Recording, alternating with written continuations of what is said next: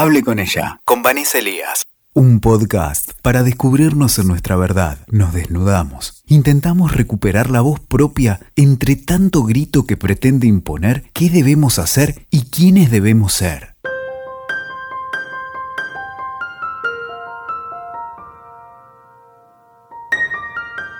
Hola, ¿cómo están? Soy Vanessa Elías, psicóloga con perspectiva de género y este es un nuevo encuentro de Hable con ella. Bueno, como muchos ya saben, la idea de este espacio es hablar de las situaciones de nuestra vida cotidiana, pero desde la perspectiva de género. En este encuentro pensé bastante en la situación que estamos atravesando a nivel mundial y en cómo esto nos convoca y me dieron muchas ganas de habilitar este espacio para que empecemos a interactuar y para que también sea un espacio de contención y de escucha mutua Así que mi propuesta es que a partir de, este podcast también puedan eh, ir elaborando algunas cosas y comunicándose a través de las redes y de esa manera podamos continuar. Me parece que estar acompañadas en este momento es fundamental. Hoy quiero hablarles de la salud emocional, de lo que algunas personas llaman salud mental, pero a mí me gusta decir salud emocional.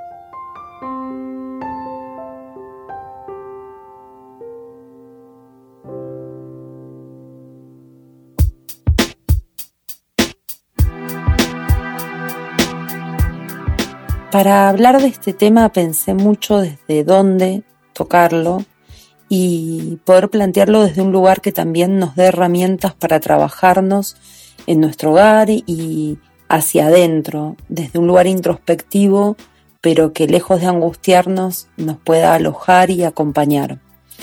Em, lo cierto es que en esta cultura que habitamos, la salud emocional es un ítem pendiente, a partir de que las civilizaciones y las sociedades se fueron volviendo más capitalistas, se fue perdiendo, se fue olvidando esa costumbre de conectar con nuestras emociones y de trabajarlas. Y pasó un plano secundario, por no decir invisibilizado. La salud física primó y entonces desde muy pequeñas nos enseñan a las personas a cuidar de nuestra salud física, eh, vamos a consultas médicas desde el momento en que nacemos en adelante, todo aquello que en algún momento era natural ya no lo es más y está en medio de un contexto científico. Y podemos pensar que muchas veces eso mismo es lo que nos enferma, pero en este momento no quiero que eh, nos detengamos demasiado ahí, sino que le demos un espacio a nuestra salud emocional. ¿Cómo nos ocupamos? ¿Cómo cuidamos nuestra salud emocional? Esta es la pregunta de hoy. Me parece fundamental que nos detengamos un instante a pensar esto, a pensar cómo nos conectamos hacia adentro, cuánto tiempo del día dedicamos a nutrirnos emocionalmente, a preguntarnos cómo estamos, a ver qué podemos hacer para sentirnos mejor, realmente contestar esta, esta pregunta de cómo estamos, ¿no? Ponernos en esa situación, convertirnos en amigas, en amigos, en amigues de eh, nosotras mismas.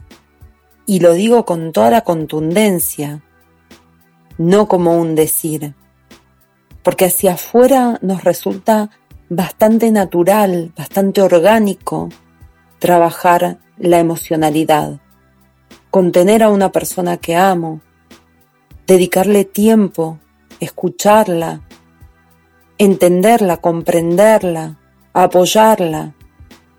Eso me resulta simple, pero cuando se trata de esa misma relación conmigo misma, pareciera que está obstaculizada. Pareciera que todas esas herramientas que se potencian y con las que cuento hacia afuera son herramientas con las que no cuento a la hora de comunicarme conmigo misma. Y esto es muy fuerte, porque nadie pasa tanto tiempo conmigo como yo. Nadie tiene más herramientas para sanarme, para acompañarme. ¿Con quién más me puedo sincerar tanto? Soy la persona con la que no tengo secretos y sin embargo me cuesta tanto entenderme, darme mis tiempos, comunicarme, respetar que a veces no puedo, aceptar mis propios límites, trabajarlos desde un lugar amoroso y no de reclamo, de condena, de juicio, toda esa sororidad, toda esa inclusión, toda esa apertura que trabajo hacia afuera, cuesta mucho cuando es hacia adentro, porque no lo tenemos incorporado, porque no es un ejercicio diario que nos enseñen desde siempre. Por supuesto que hay personas que lo hacen, pero ha sido una búsqueda subjetiva, singular. No es un aprendizaje social, es justamente el lugar de la salud abandonado, esa sombra, si se quiere. Entonces, lo que quiero proponerles es que empecemos a habilitar ese espacio. Les voy a proponer un ejercicio que es bastante simple. Y si lo hacen y les resulta, este, pueden escribirme y me cuentan cómo fue, cuáles fueron sus experiencias y podemos continuar elaborando a partir de ahí. Escríbanse una carta. Escríbanse una carta contándose cómo se sienten, cuáles son sus miedos, qué cosas han logrado, qué cosas les hacen felices, cuáles les preocupan o les asustan. Escríbanse una carta como si le estuviesen escribiendo a su mejor amiga, a su mejor amigo o a la persona que más aman. Escríbanla sin pensarlo demasiado, como un acto en sí mismo, y luego léanla con tranquilidad. Léanse, escúchense y cuéntenme cómo les va.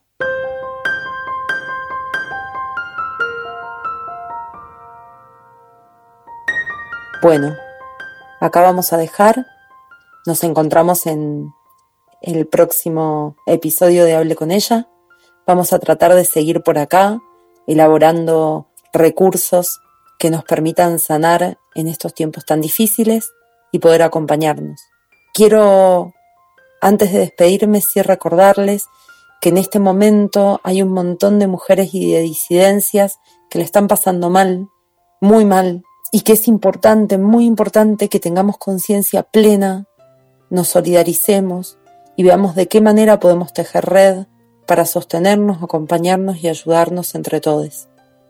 Les dejo un abrazo al alma y saben que pueden seguirme a través de las redes, en Instagram arroba Elías, en Facebook a través de la página Vanessa Paola Elías, psicóloga con perspectiva de género, y en Twitter, Lick Vanessa Elías 1. Nos escuchamos pronto.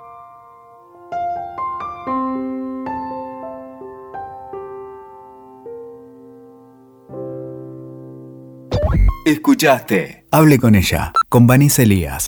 WeToker. Sumamos las partes.